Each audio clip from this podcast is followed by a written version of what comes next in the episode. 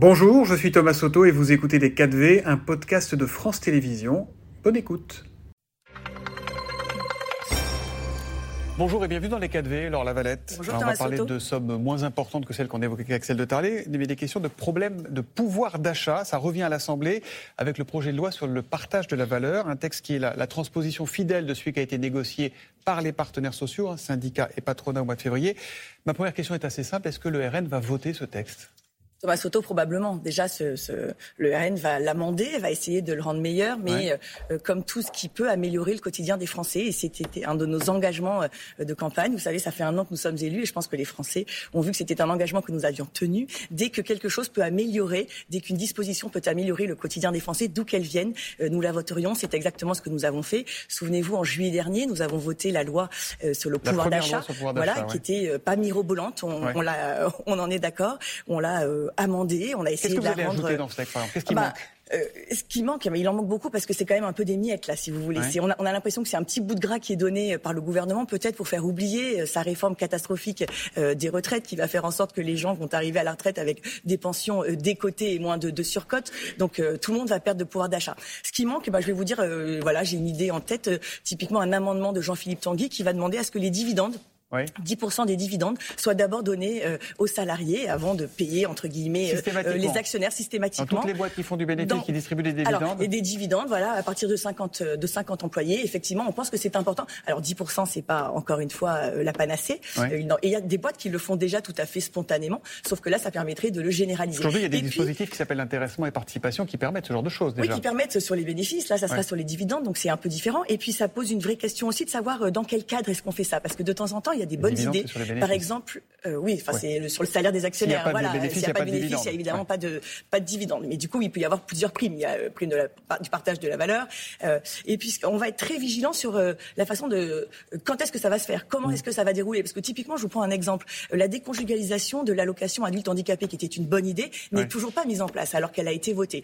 Donc voilà, il- on, on sera très vigilant au fait que ça soit pour pas quand? Parce que ah bah, le plus rapidement possible. Vous savez, Marine Le Pen, cette loi, c'est presque encore une victoire idéologique du Rassemblement national. Marine Le Pen, en septembre, il y a déjà deux ans, avait mis un focus très particulier euh, sur le pouvoir d'achat. Ah, Marine Le Pen, pardon, mais dès qu'il y a un truc bien qui est fait, elle dit tiens, c'était dans mon programme il y a 5 ans ou il y a 2 ans. Donc, Ah non, euh, mais il y a quand même deux ouais. ans, souvenez-vous, notre slogan de campagne, c'était rendre aux Français leur pays et leur argent. Ouais, et ouais. dans leur argent, euh, souvenez-vous, nous voulions euh, faire baisser euh, la TVA pour rendre euh, de l'air aux Français sur euh, euh, toutes les énergies ou même un panier euh, Il y a, à il y a 0% une question de qui fait première déjà beaucoup parler, c'est celle des bénéfices exceptionnels. Selon le texte, les entreprises de plus de 50 salariés devront en négocier la définition et le partage. Quelle serait, quelle serait selon vous la bonne définition? Non, mais surtout, euh, ça pose un problème parce que ça veut dire que s'il n'y a pas de discussion, il n'y aura pas ce partage. Mhm. Donc, ça pose une vraie question. Il faut absolument que les entreprises euh, aient une incitation bien plus forte, euh, évidemment, à le faire. Et Une on sera très vigilant. Ouais, on pense effectivement que Donc ce par serait la bien. loi, du coup, pas par le Bah, dialogue social? euh, bah, il faut qu'on se mette tous d'accord et tous autour de, de la table. Mais euh, vous imaginez bien que C'est pour pas les vous Français. faites de mieux, hein, l'Assemblée, de vous mettre tous d'accord depuis deux ans. Ah, mais- je trouve qu'on est assez constructif, un nous, an. excusez-moi, Moi, je mais parle de manière ah, générale. parce que Je vous êtes assez observateur de la vie politique pour voir que quand même nous avons nous une position tout à fait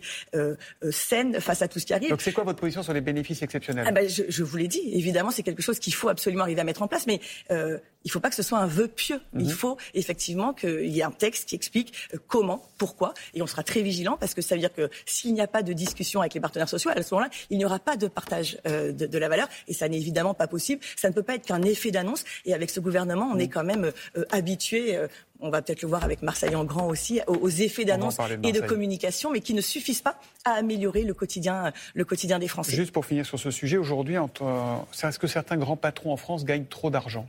On pense euh, aux 64 000 euros par jour de rémunération du patron de Stellantis, Carlos Tavares. On peut parler de la rémunération de Patrick Pouyanné, 7 millions 3 en 2022, plus 23% En fait, la question, c'est pas de savoir s'ils gagnent trop d'argent ou pas. La question, Bah, c'est de. La question, c'est aussi de savoir si le Français, les Français arrivent à vivre correctement de leur travail. Mm. Et c'est la question, elle est là.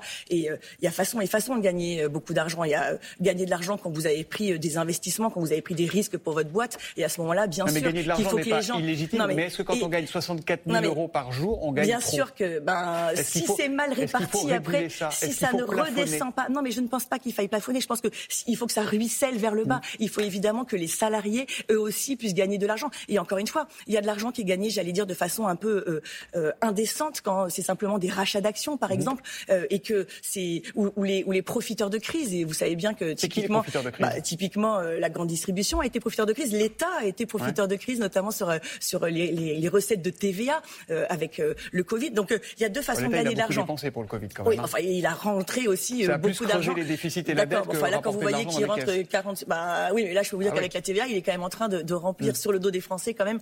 Euh, il est en train de rentrer ses caisses. Donc, euh, il y a quand même deux façons de gagner de l'argent. Quand vous prenez des risques pour une entreprise et que vous avez une vision, à ce moment-là, ça nous paraît cohérent. Euh, après, voilà, quand vous faites, quand vous êtes profiteur de crise, évidemment qu'à ce moment-là, ça n'est plus éthique. À propos du monde de l'entreprise, est-ce que vous voulez toujours interdire les salariés étrangers de vote aux élections professionnelles? Vous avez déposé un amendement qui avait été rejeté le 5 octobre 2022.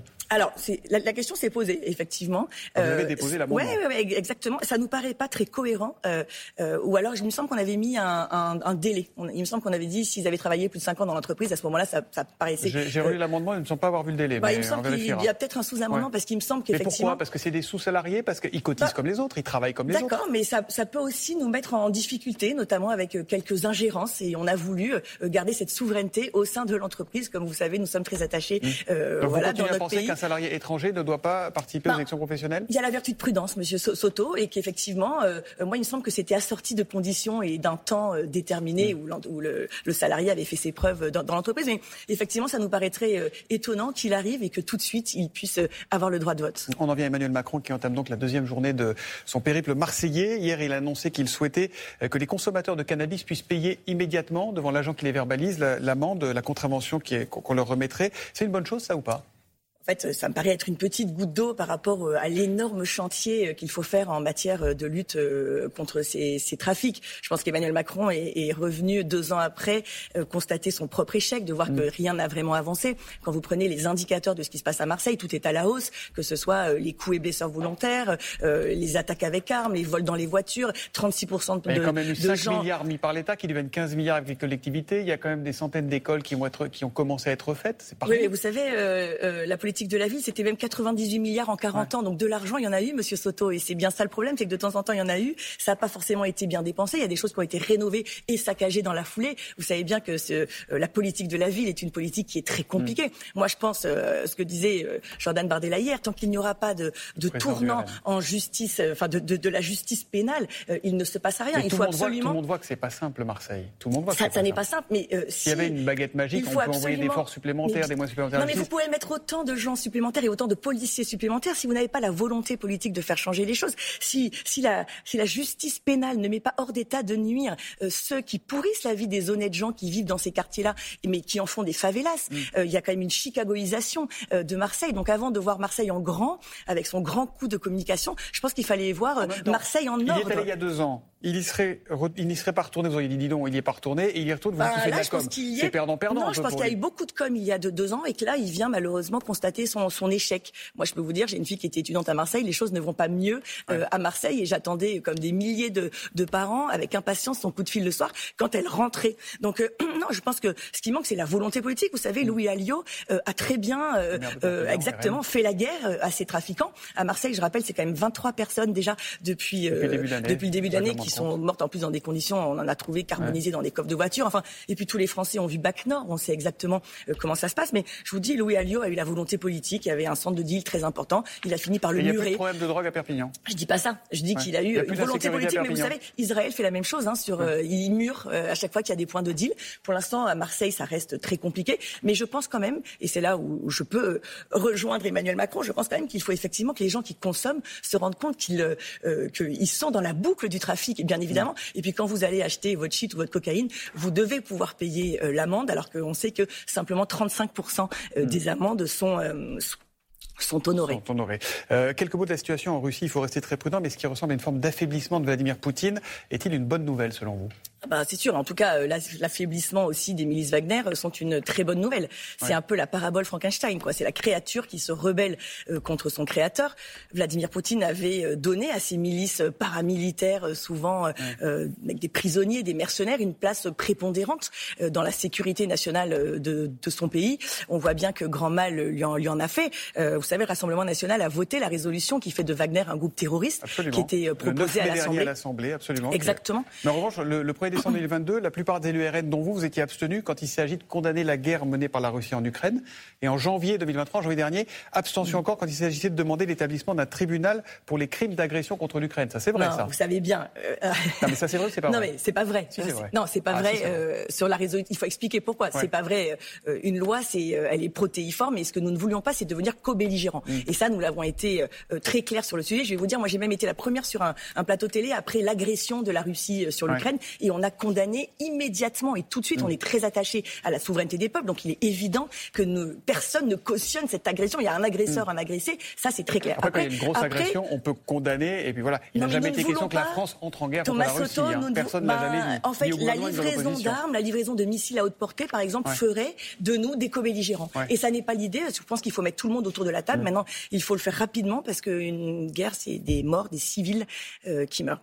Je retiens le mot rapidement parce qu'on est au bout. J'ai une toute dernière question, euh, question politique. Qui sera la tête de liste RN aux européennes euh, dans un an maintenant? Ah bah j'en sais rien, ça. C'est pas moi qu'il faut la poser. Celui qui sera le plus à même, probablement, c'est celui qui sera le plus à même. Est-ce que vous souhaitez que ce soit Jordan Bardella? bah, Bien sûr que je souhaite que ce soit Jordan Bardella parce que je pense que ça va être un, euh, une, formidable, une formidable aventure que ces européennes. Les Français ont la chance de porter Jordan Bardella en tête. Vous avez vu d'ailleurs tous les sondages, tous les sondages d'opinion le portent déjà en tête et ça sera évidemment une grande victoire de plus pour le Rassemblement Merci Laure Lavalette d'être venue dans, dans les 4 ce matin. Bonne journée. Merci.